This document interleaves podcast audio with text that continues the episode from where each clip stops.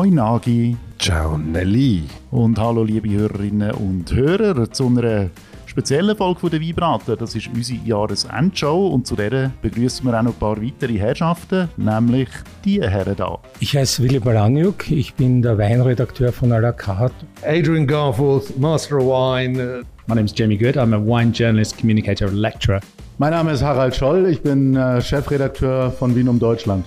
Mein Name ist Marc Almert, ich arbeite schon sieben Jahre in Zürich als Sommelier, sowohl im Hotel Borlac als auch beim Weinhandel Borlac Und was es mit den Herren in der Runde hier auf sich hat, das erfahrt ihr nachher noch.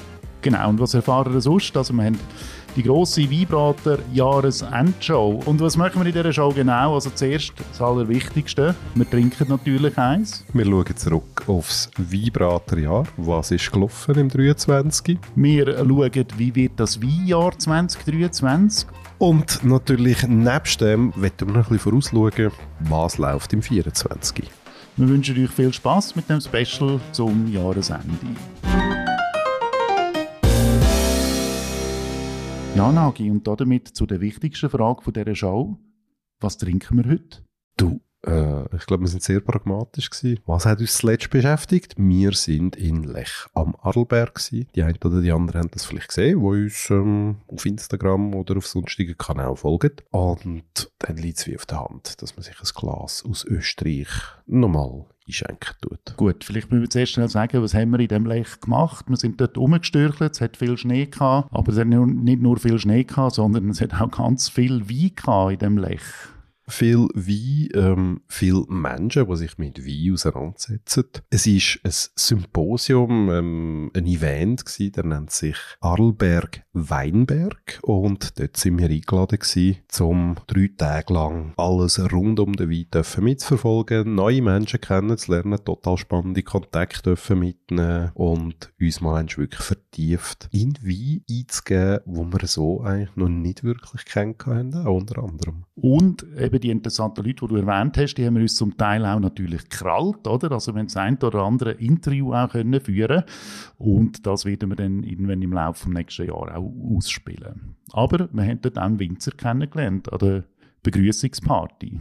Dort ist uns der Alvin Jurcic begegnet. Genau, er ist ein Winzer aus dem Kamptal. Das Kamptal ist so ein das Herz der ähm, sehr guten österreichischen Weine. Oder? Also dort sind sehr viele Top-Winzer in dem Raum versammelt und machen dort einfach tolle Sachen und dort gehört auch der Alvin Jurcic dazu. Von ihm haben wir uns auch dürfen durch die ganze Auswahl durchprobieren an diesem Abend. Und wir haben im Andenken an liebe Alvin, wo so sympathisch war und ähm, wirklich sehr offen auch äh, erzählt hat, wo er herkommt, äh, was er macht, unsere Flasche von seinem grünen Feldliner Löss 2022 heute ins Glas eingeschenkt. Genau, und wieso heisst der Löss? Das kommt ja nicht von ungefähr, sondern das hat ja mit den Böden zu tun, wo die Reben drauf wachsen. Löss ist eigentlich nichts anderes als Gletscherablagerung, dass eben genau dort die ganzen Geschiebe typisch sind für die Region und ideal für Riesling und für Grünfeldliner. Aber ich glaube, heute wenn wir es nicht so vertiefen, sondern den Wein einfach mal einig Show begleiten lassen. Wir haben ja gesagt, bevor man die Show aufzeichnet, soll so sein, dass wir mit euch HörerInnen vor dem Schmine sitzen, unsere gute Flasche Wein einschenken und dann einfach so ein bisschen über das Jahr redet. Und ich hoffe, wie erfüllt den Zweck. Ich glaube, wir nehmen mal einen Schluck und schauen, ob er uns da dienig ist. Also bevor du probierst, solltest du ja nicht wenigstens eine von den grossen Traditionen vergessen. Oh ja, Etikettenkritik. He? Siehst du, ich will so auf Ende Jahre hin werde ich fast schon ein bisschen nachlässig. He? Fahrlässig. Nachlässig, du hast es schon verstanden. Also, äh, ich finde es eine schöne, stilvolle Etikette. Die hat einen typografischen Ansatz. Ähm, der Mann heißt ja Jurcic und man sieht auch ein grosses J, schön grün. Äh, grüne Feldliner, grünes J auf dieser Flasche, beige Hintergrund und dann wie so draufgestempelt ist noch ein bisschen Familienwappen. Ja, ich würde sagen, wenn es darum geht, dass jemand da für Wiedererkennbarkeit von seiner Marke sorgt, dann macht er das da ganz super. Und ich habe mir jetzt schon mal den ersten Schluck genehmigt. Ich finde es eine wunderbare Flasche, die glaube sich ihren Zweck ganz gut wird erfüllen. Wenn man daran schmeckt, dann hat man wirklich auch so ein bisschen die gelbfruchtigen Noten. Ähm, am Gaumen kommt so ein bisschen leicht etwas Pfeffriges auch über, was man sagt, könnte typisch sein für grünen Veltliner.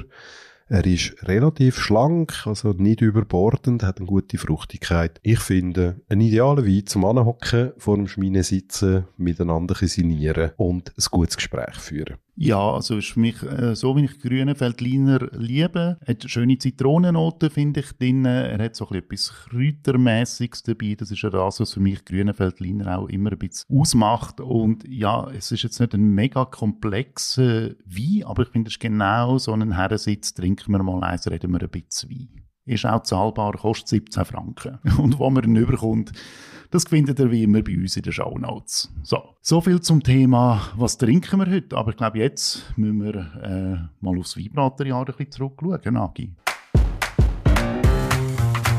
Es ist ja einiges gelaufen. Genau, was haben wir eigentlich so gemacht, das ganze Weinbraterjahr? Wir haben äh, 29 Weinbrater-Folgen veröffentlicht. So viel wie noch nie. Und wir haben nicht nur Wein getrunken, weil 21 Folgen sind Folgen gewesen, wo wir Wein getrunken haben. In den anderen haben wir was gemacht? Wir haben uns an der Weiterbildung gewidmet und äh, in einer ganzen Woche jeden Tag eine Folge ausgespielt. Zu verschiedensten Themen, sei es vom Korken über die Lagerung zum richtigen Glas, Serviertemperatur, alles, was irgendwie wissenswert ist und man soll mitnehmen im Zusammenhang mit Wein. Genau, wir haben äh, einen Mensch interviewt, Ah ja, der liebe Dominik, der uns äh, vor allem den sprudelnden, mussierenden Champagner näher gebracht hat. Wir haben ein Experiment gestartet. Wir haben mal gefunden, wie ist das, wenn die Weinbrater live gehen. Und wir haben für einen Tag die Weinbraterei eröffnet in einem Brockenhaus in Aarau. Ich würde sagen, eigentlich sehr ein schöner Tag gewesen. Wir haben es uns ein bisschen anders vorgestellt. Aber da kommen wir ja nachher noch darauf zurück. Ähm, vielleicht hätten wir dort auch noch gerne ein bisschen Feedback dazu. Eben, dann sind wir in Lech gewesen, das haben wir ja schon erzählt, da wollen wir uns jetzt nicht länger damit aufhalten. Und zu guter Letzt, wir haben es schon mal gesagt, wir haben uns aber auch wirklich wahnsinnig darüber gefreut. Die NZZ hat ganz einen coolen Artikel gebracht. Das hat aber auch dazu geführt, dass wir auf Lech eingeladen worden sind, dort wieder die Leute kennengelernt haben. Es hängt alles ein bisschen zusammen. Genau, und jetzt ist ja die Frage ein bisschen, wie hat das Weinbraterjahr eigentlich genau tönt?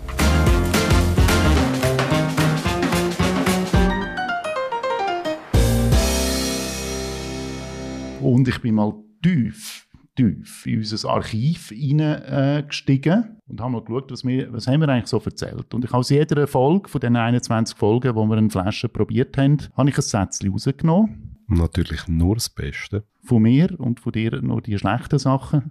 Danke. ja, und der Jahresrückblick in Tönen, den lassen wir uns doch jetzt schnell an. Bist du bereit? Go for it.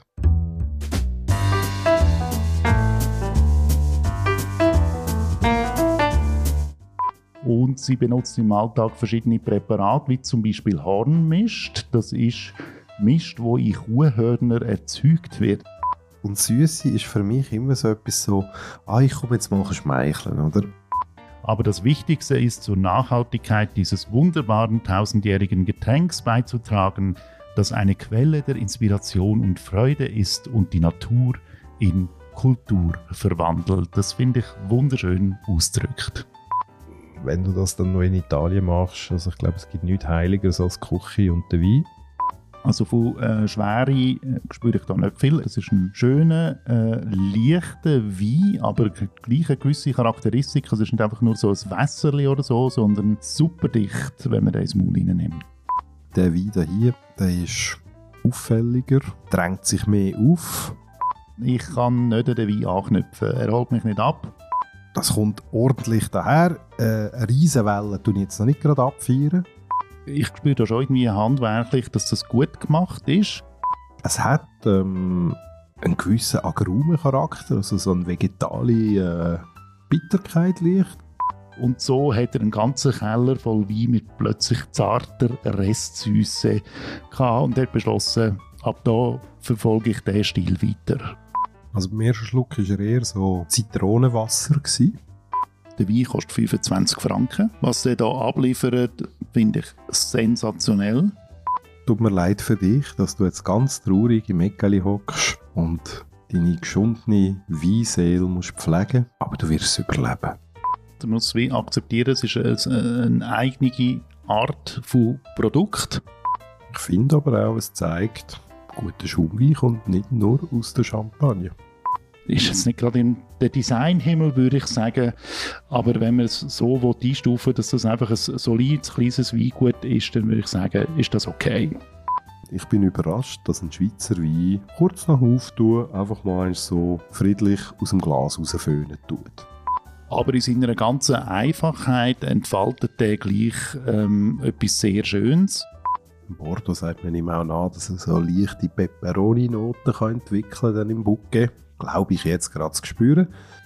Das ist auch das, was du beim Trinken einfach äh, merkst. Er hat seine gerade Linie und das macht Freude.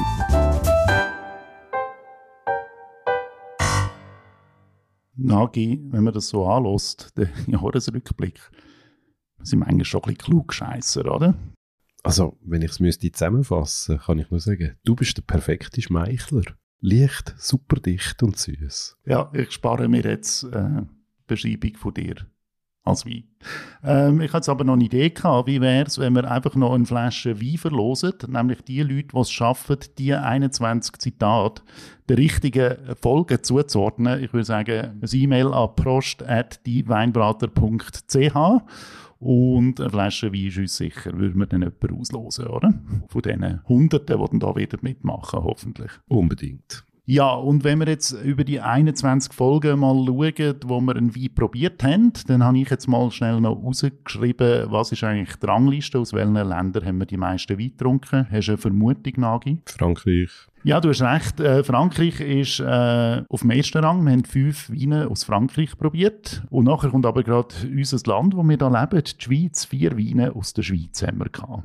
Dann drei Italiener, drei Spanier, drei Deutsche. Ein Österreicher, ein Engländer, ein Portugies und einer aus Griechenland. Statistisch gesehen klassische Verteilung von dem, was man sonst so im Keller hat, mengenmässig. Also wir sind da nicht von der Normalität abgewichen. Ich kann mich noch gut an Griechen erinnern, weil ich nichts mit dem anfangen und du hast ihn super gefunden und dort sind wir uns ein bisschen die Haare reingekommen in dieser Folge. Ich unternehme ja alles, damit du weiterkommst, aber ähm, es klingt an mir nicht immer.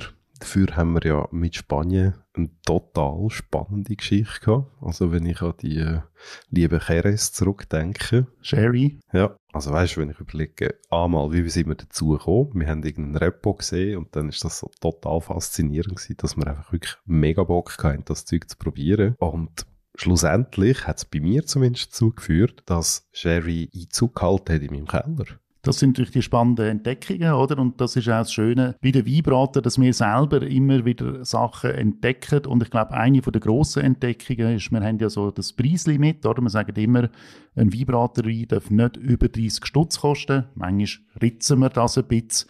Aber im Grundsatz halten wir uns dran und es ist ja schon immer wieder erstaunlich, was man bis 30 Franken an sehr tollen Wein überkommt, selbst in der Schweiz. Ich erinnere mich an, es ist ja vorhin in diesem Zitat schnell vorgekommen, ein Wein, der 14 Franken kostet, das ist ja ein Wein aus dem Zürcher Wieland, oder, wo uns sehr gefallen hat und ja. eigentlich erstaunlich ist, dass der 14 Stutz kostet. Der Wein war toll gewesen und der Winzer eigentlich auch, weil als wir mit dem Herrn Zahner telefoniert haben, ähm, das ist einfach ein Erlebnis gewesen, weil absolute Eloquenz, er ist lustig gewesen, er hat viel zu erzählen gewusst und er hat eigentlich sehr einfache Antworten auf unsere Fragen gehabt, die uns aber ähm, die Augen schon recht aufgemacht haben. Und das ist auch spannend. Also wir in der Recherche kontaktieren wir ja auch immer wieder Winzer, Leute da, versuchen uns ein Bild zu machen.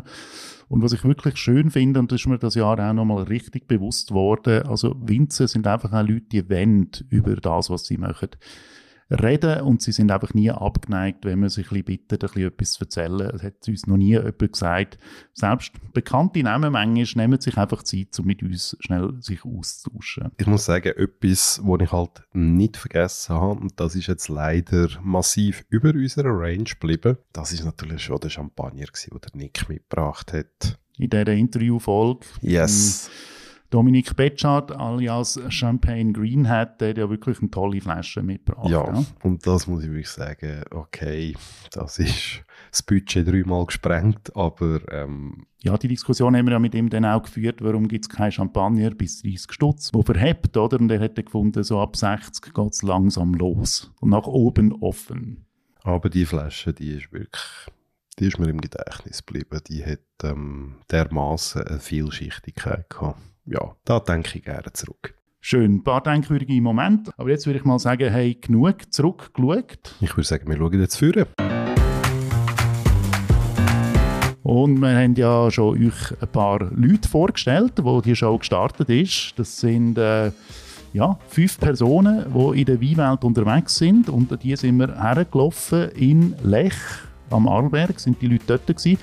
Und wir sind zu ihnen her und haben gesagt, hey, gib uns doch mal einfach eine Einschätzung von einer Weinregion, die du gut kennst. Wie wird so der Weinjahrgang 2023? Nein, das ist natürlich eine absolut fiese Frage weil zu dem Zeitpunkt, wo wir sie fragen, ist einmal der Wein noch nicht einmal durch die Malolaktis durch, er ist noch nicht einmal richtig auf dem Fass gewesen, wir hätten ihn nicht einmal wirklich können probieren sondern die Leute sind einfach durch die Gebiete gereist, ähm, haben können Momentaufnahmen mitnehmen, vielleicht das ein oder andere Gespräch mit dem Winzer, aber auch das kann ja schon ein Wegweiser sein und das wollen wir euch nicht vorenthalten. Genau, und der erste, der uns vor das Mikrofon gelaufen ist, das war der Willi Balaniuk.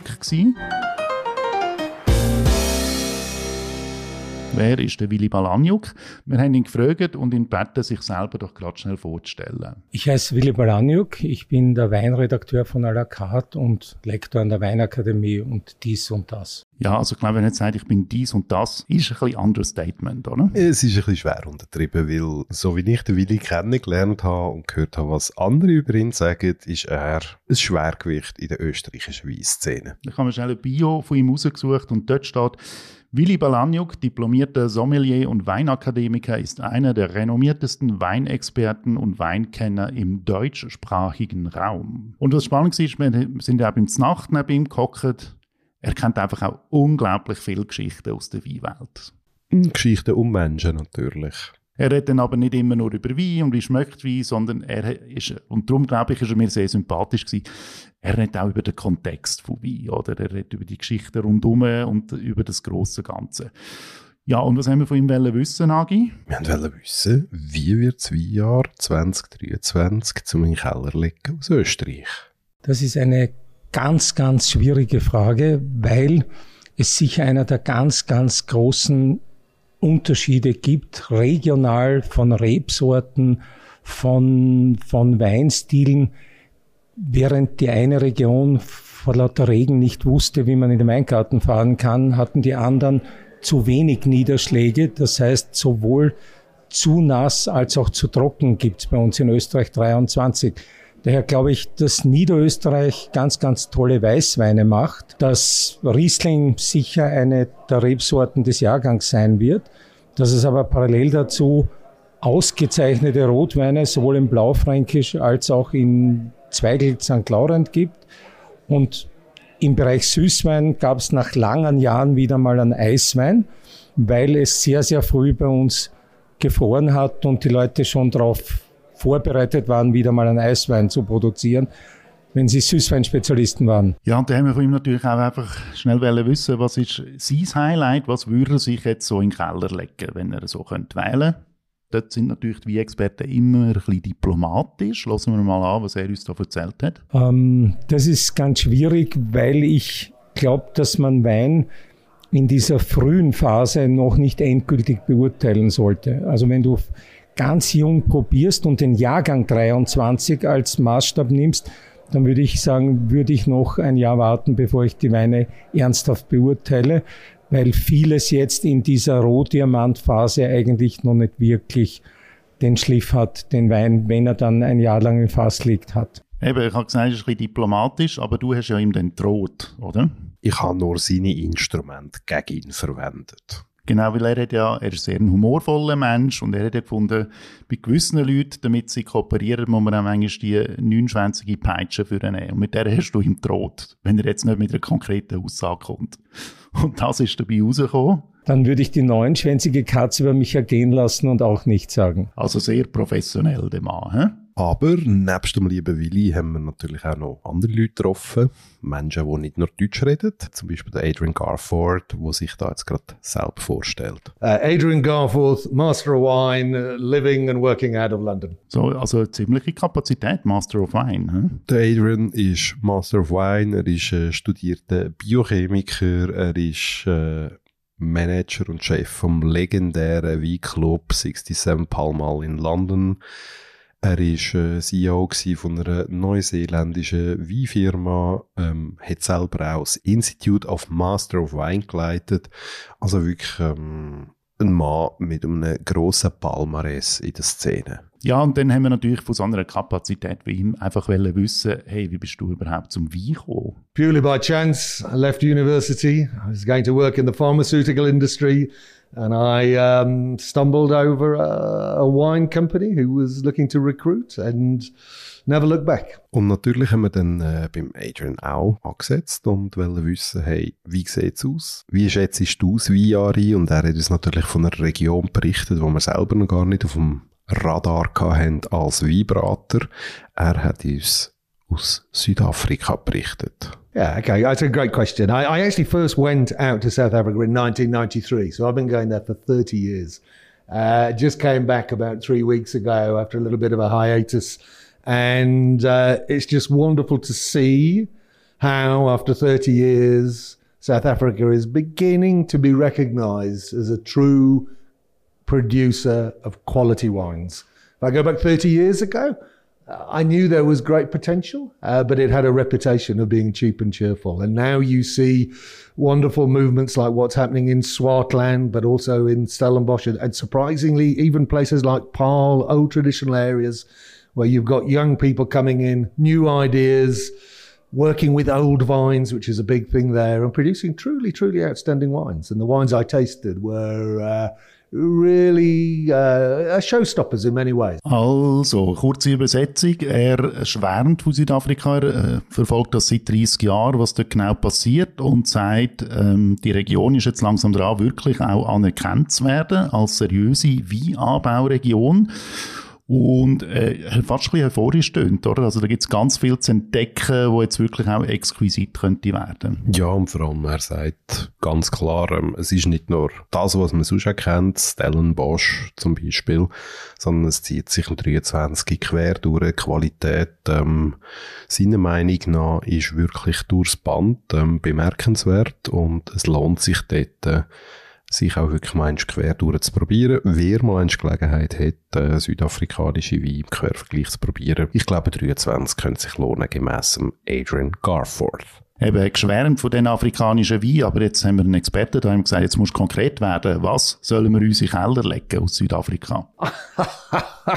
That's not fair because there are so many. I think if you look around, look, the, the, the temptation is to go for the big names. So the people like the Ibn Sadi, Adi Bardenhurst, Molyneux, who are doing really, really interesting things and in many ways are the real trendsetters under which other people are beginning to sort of operate. But if you move out of the trendy areas of Swartland and you go, you go to Stellenbosch. I tasted some absolutely fantastic Shiraz from the Polka Dry Hills, from around the Bottleray, and they were really great young winemakers who have stepped out of the shadows of their fathers And they were doing really, really exciting stuff. There's some fantastic wines out there. Kurz und knapp, was der äh, Adrian sagt. Man kann natürlich auf die grossen Namen gehen, aber er empfiehlt uns, besonders am 23. Geht mal ein bisschen neben raus schauen, geht auf die jungen Winzer, die aus dem Schatten von ihren Vätern treten, geht äh, nicht nur in die namhaften Weingebiete und schaut mal eins, was siratechnisch in Südafrika läuft. Das muss absolut begeisternd sein. Der Blick lohnt sich. Gut, und dann haben wir aber gleich noch wissen, okay, jetzt eine von den renommierteren Regionen, Stellenbosch, was geht da ab? Und würde uns empfehlen, dort einen Besuch zu machen. Yeah, I would do. I, I, I wouldn't be afraid to go to that traditional area because 2023, there's a lot of exciting things coming through and all around. And the great thing about South Africa is that it offers absolutely incredible value. So even if it's something you're not so sure about, the cost of entry to fine wine is so low in South Africa. You can have a bit of fun and you'll find some real gems out there. So it's uh, you can don't be afraid to look outside of Stellenbosch, but there's a lot of really great things happening there for sure. Also Nagi, ich muss sagen, wenn ich ihm so zulasse, habe das Gefühl, wir sollten uns da mal ein bisschen umschauen und mal einen südafrikanischen Wein ins Weinbraterportfolio reinnehmen. Er hat eigentlich etwas sehr Zentrales gesagt. Wenn du wirklich für Fine Wine am Schauen bist, dann solltest du jetzt auf Südafrika schauen, weil seiner Meinung nach wirklich, ähm, sag jetzt mal, alles, was High Quality ist, im Moment sehr erschwinglich ist und sich jetzt wirklich lohnt, daran anzuschauen. Da irgendwo das Qualitätslevel erreicht ist, was es davor nicht gegeben hat und Preise halt immer noch stimmig sind. So, das wäre es vom Adrian und jetzt gehen wir zu einem weiteren Engländer, nämlich zu ihm. My name is Jamie Good. I'm a wine journalist, communicator, lecturer based in the UK, but traveling the globe. Also man muss schon sagen, wenn Engländer etwas gut können, ist es wirklich Understatement, oder? Da noch einiges. Er sagt das so kurz und knapp. Aber Nagi, erzähl mal, wer ist der Jamie Good? Ja, was soll ich sagen? Der Jamie Good ist jemand, der mich persönlich schon länger begleitet. Also nicht persönlich persönlich, sondern mich als Person. Ihm gehört ähm, die Webseite wineanorak.com. Das ist eine von diesen wie Seiten, englischsprachig natürlich, wo sich alles um Terroir, Reben und Wein dreht. Und ähm, ich glaube, bis ins Hinterste und Letzte alles auseinandergenommen wird von jeder Weinbauregion. Er gehört halt wirklich zu denen auch als studierter Biologe, wo einen Tiefblick hat in die ganze Materie inne, wo natürlich auch sehr vieles weiter kann. Und er hat Pflanzenbiologie äh, studiert, also kommt so aus dem Ecke raus, ist Kolumnist in ganz vielen Zeitungen, Zeitschriften, Fachzeitschriften. Und noch ein interessantes Detail, er hat einmal Gitarre gespielt in einer Folk-Rock-Band und die haben sogar im 91 mal ein Album rausgebracht. Er soll doch jetzt noch schnell selber erzählen, wie er im Weinbusiness gelandet ist. I started off life as a scientist, did a PhD, and then worked 15 years as a science editor. And I got the wine bug. I got an itch. Um, I started drinking lots of wine. In the early days of the internet, I started a website, wineanorak.com, and it kind of took off from there. So I kicked the day job um, 15 years ago. So, also er erzählt, ähm, er ist immer mehr in Wein reingerutscht, dann hat er seine Website gestartet und seit 15 Jahren macht er das einfach vollberuflich. Und wenn er jetzt eine Ahnung hat, haben wir auch von ihm eine Jahrgangseinschätzung wollen. Und zu was haben wir ihn befragt? Ja, der Jamie hat mir natürlich vorgängig verraten, dass er ähm, gerade kurz bevor er auf Österreich kam, ist, ähm, intensiv noch Italien bereist hat und dort mal seine Eindrücke an uns weitergibt. So, first of all, it's a slightly complex message. First of all, the volumes are down a lot. Um, so I think most of the producers in Chianti Classico, um, most of them were down 40%. And I think in, in Etna, when I was in down Etna, they were down. Some of them picked no grapes because they had very unusual weather this year. And what was looking like a promising vintage, they got hit by a lot of downy mildew, but it was quite early. So the grapes that survived, um, so this hit during flowering, um, produced really nice wines. It's just they'd lost an awful lot of quantity. So very unusual weather conditions. And what they've got in the cellars, they're very happy with by and large. They say it's going to be a really good vintage. It's just that quantities are down hugely. Also er zeichnet ein differenziertes Bild. Es hat eigentlich gibt's einen spannenden, guten Jahrgang 2023. Also das, was die Winzer jetzt in den Fässern innen haben, das ist vielversprechend, aber das Wetter hat nicht so mitgespielt, Mehltau hat Reben befallen und das führt dazu, dass trotzdem guter Jahrgang die Mengen einfach wieder sinken. Er sagt ja, in gewissen Gebieten, wie im Chianti-Gebiet, gibt es einen Einbruch von bis zu 40 Prozent im Volumen. Also ein qualitativ gutes Jahr unter sehr schwierigen Bedingungen. Und selbstverständlich haben wir natürlich gefunden, hey Jamie, auch wenn es Mengen nicht so toll sind, was sind deine Favoriten? From Italy, oh, very complex. Um, Benanti from Sicily, I love those wines. Um, Vira from Barolo because they're made in good enough quantities you can get hold of them, but I think they're very authentic and they're beautiful. Um, and from Chianti Classico, very well known producer, but making great wines, Fontodi. Also ich hoffe, ihr habt jetzt einen Notizblock bereit gehabt, weil er hat jetzt so seine persönlichen Tipps gerade recht konkret abgegeben. Und jetzt, ich sehe es nicht, aber der Nagi lacht gerade so ein bisschen vor sich her. Wieso lachst du? Ja, es sind halt die Big Names. Ähm, meine Vera im Piemont, das ist ein 120 Hektare gut. Okay, die werden manche auch nicht kriegen, gehört zwar um einen Ami, aber ähm, mein Stil ist es nicht. Da gehe ich für eins mit Jamie nicht einig. Vom Todi bin ich voll bei ihm, weil das ist einfach einer von den absoluten Klassiker und einer von den Renovatoren vom Chianti-Gebiet. Und Sizilien finde ich das eine sehr spannende Nennung, die er gebracht hat, weil das ist etwas, wo vielleicht nicht gerade jeder auf dem Plan hat, aber vielleicht mal genauer anschauen Gut, also da ein bisschen konkreter Tipp. Mal schauen, wie konkret das bei unserem nächsten Experten wird. Das ist nämlich der Harald. Mit dem Harald haben wir sehr unterhaltsame Stunden verbracht an dem äh, Weinsymposium. Aber wer ist denn der Harald? Das soll er jetzt gerade schnell selber sagen. Mein Name ist Harald Scholl, ich bin äh, Chefredakteur von Wien um Deutschland. Und was mir dem Harald gefällt, weil ich äh, komme ja beruflich aus dem Journalismus und er kommt beruflich auch aus dem Journalismus, oder? Und er sagt, eben, wie probieren ist immer so eine Angelegenheit, du musst an viel Ort, du wirst viel eingeladen, da, da, da. Aber er sagt, ich habe klar einen journalistischen Ansatz, ich schaffe eine journalistische Zeitschrift und er ist ja früher auch Reporter gewesen, also hat wirklich so journalistisches Blut in sich, in, auch in seinem Umgang mit Wein. Jan, wie ist er denn, in das, äh, wie ist er denn so in das Weinzeug reingerutscht, in seinen Wort so? Ich bin zum Wein gekommen wie die Jungfrau zum Kind. Ähm, Wohngemeinschaft in München. Zwei Menschen aus Baden-Württemberg von der Form her wie zwei Barrikfässer mit Ärmchen und Beinchen, Wolfe und Gabi. Die haben alles getrunken, was gut und teuer war. Damals in den 80er Jahren haben ihren R5 im Burgund und im Bordeaux vollgeladen, schwarz über die Grenze gefahren. Damals gab es noch welche.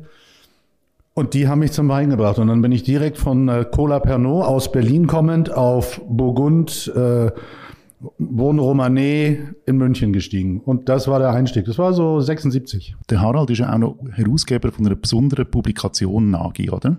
Genau, so ein kleines rotes Weinbüchlein. Und nach dem haben wir ihn ja unbedingt müssen fragen. Genau, du hast es genau so in der Frage formuliert. Du bist ja noch du machst ja noch das kleine rote Weinbüchlein. Ja, richtig. Und das ist seine Antwort drauf gewesen. Hallo, kleines rotes Büchlein habe ich jetzt mal überhört. Das ist die wichtigste Publikation im deutschen Weinmarkt.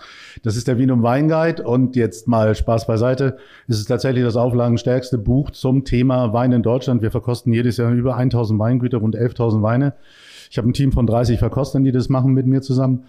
Und das kommt jedes Jahr raus und das ist so ein klitzekleines bisschen wie die Mao-Bibel damals in China. Die war auch rot, das kleine rote Buch und das ist bei uns jetzt das Wien- und Weinbuch in Deutschland. Expertise scheint mir da zu sein für den deutschen Markt. Jetzt ist halt die Frage, wie sieht es 2023 aus? Also das Weinjahr 2023 reiht sich eigentlich ganz gut ein in 21, 22, 23.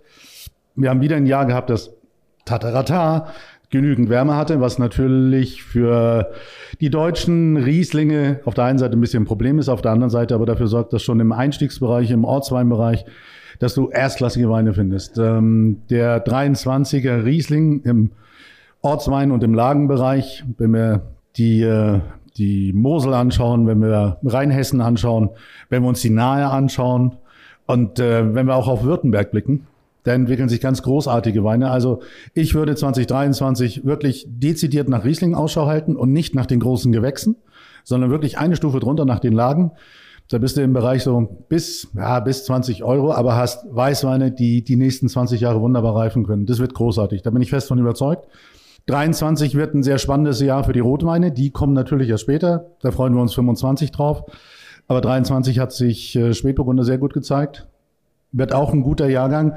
Was man sich unbedingt in den Keller legen sollte. Ich nenne keine Einzelnamen, aber was man sich hinlegen sollte, ist auf jeden Fall Silvaner vom Muschelkalk aus Franken. Muschelkalk heißt die Orte Sulzfeld, Eschandorf. Da sollte man drauf gucken. Betriebe wie Luckert, wie Rainer Sauer, wie Richard Österreicher, was da an, äh, an Silvanern entstanden ist ganz große Klasse. Man sollte unbedingt schauen auf die A. Nach der Flutkatastrophe haben die Jungs und Mädels da unten einen unglaublichen Job gemacht, eine unglaubliche Aufbauarbeit. Und für mich war die A noch nie so stark wie im Moment. Ich probiere die A schon lange und habe mit der Typizität Spätburgunder auf Schiefer immer meine Probleme gehabt. Das haben die mittlerweile so im Griff und das sind so tolle Weine und die haben so eine unglaubliche Präzision und einen solchen Trinkfluss. Das ist ganz großer Spaß. Also Spätburgunder von der A. Und um das Fass voll zu machen, schaut mir an die Mosel und da eigentlich an die Saar. Bin der festen Überzeugung, dass äh, der interessanteste Teil der Mosel die Saar ist, weil der kühlste Teil der Mosel und da hinten entstehen rasiermesserscharfe Rieslinge. Ähm, die würde ich mir in den Keller legen. So Betriebe wie Hofgut Falkenstein sollte man sich anschauen. Auch der Betrieb von, äh, von Günter Jauch. Immer noch eine, eine, echte, eine echte Hausnummer sollte man sich hinlegen. Ich finde es noch lustig. Er sagt, ich nenne keinen Namen und er nennt dann ganz viele Namen. Ja, so ist er halt, der Harald. So, und äh, jetzt gehen wir noch eins weiter. Jetzt kommt unser letzter Experte. Genau, aber irgendwie ähm, deutsch wie der Harald, aber doch auch ein Stück Schweiz, würde ich sagen. Nämlich mein Name ist Marc Almert. Ich arbeite schon sieben Jahre in Zürich als Sommelier, sowohl im Hotel Borlac als auch beim Weinhandel Borlac Wein. Und natürlich müssen wir sagen, der Marc sagt jetzt, er sei Sommelier. Aber ähm, ich glaube, da müssen wir noch schnell eine Klammer aufmachen. Er ist Weltmeister Sommelier 2019. Eine Riesennummer. Der Titel hat davor ein Schweizer getragen, Paolo Basso aus dem Tessin und ähm, das macht man jetzt nicht gerade von heute auf morgen. Also da muss schon parat sein und äh, voll dabei. Und er arbeitet im Borolac und ist dort in der Geschäftsleitung, kümmert sich ganz viel um Wein und wenn es Zeit zulässt, ist er dann auch im Hotel unterwegs. Und auch er hat ja mal irgendwann müssen in die Weinwelt reinrutschen und so ist das bei ihm gelaufen.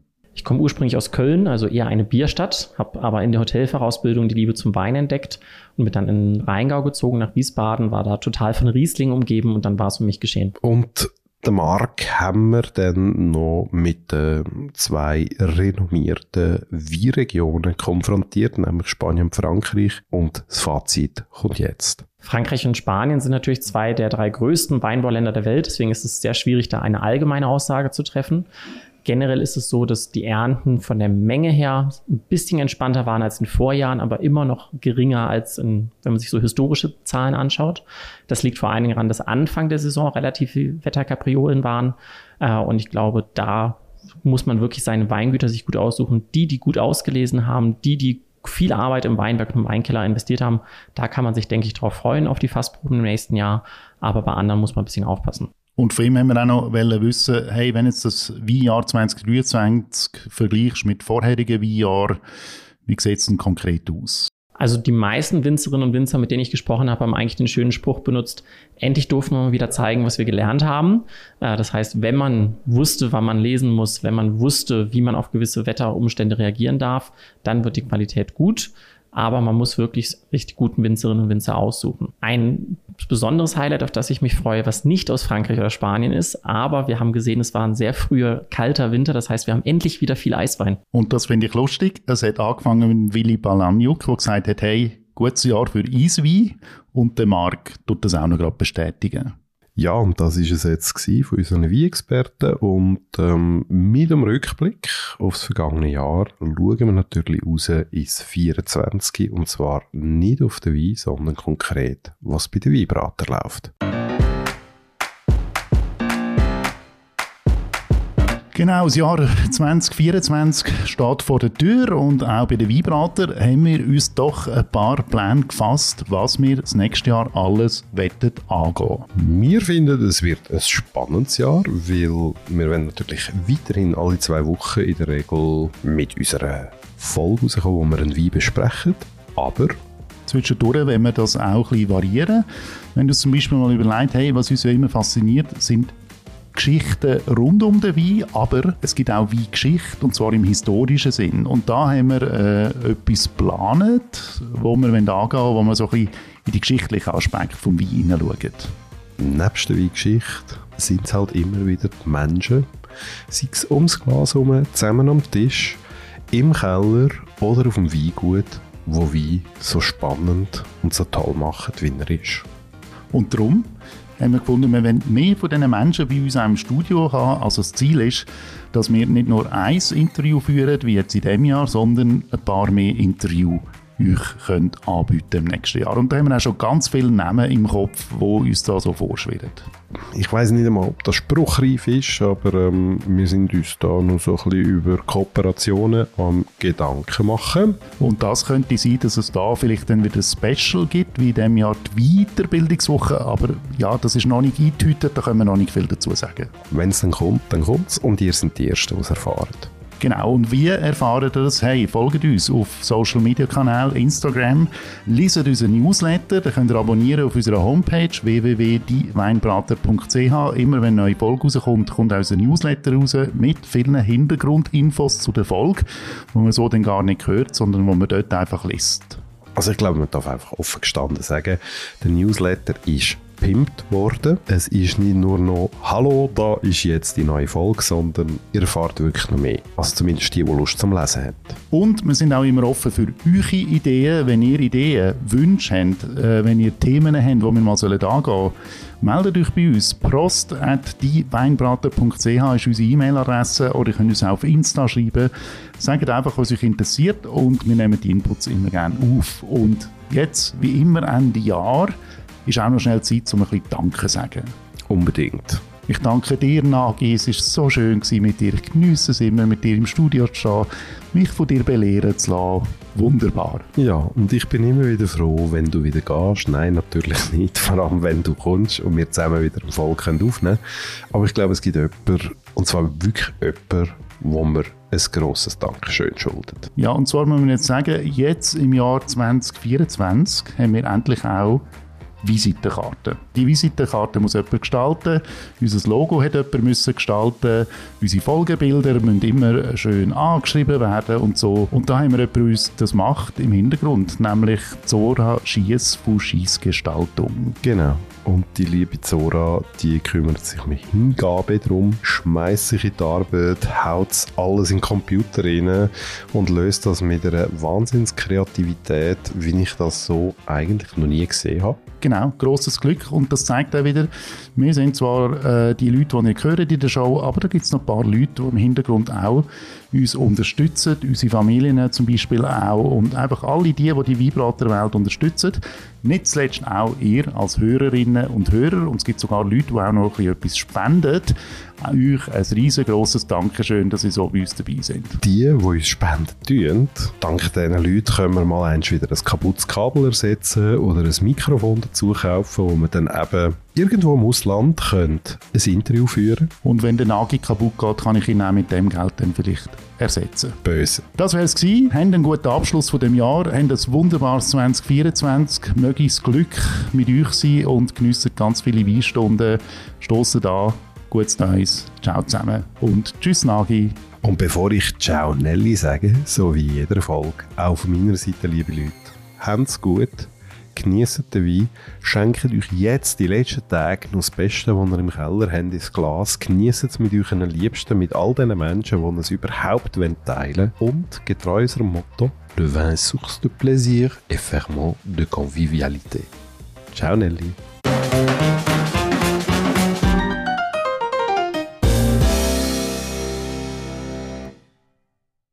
So, sind wir durch mit dieser Folge. Du, der Wein ist leer. Du, äh, ja, ist gut, ich bin ja schon dran. Was hast du denn dort? Franciacorta, irgendetwas, was sprudelt, jetzt müssen wir uns ein bisschen auffrischen, oder? Also finde ich gut, ja. Oh, wow, okay. Hä? Scheiße!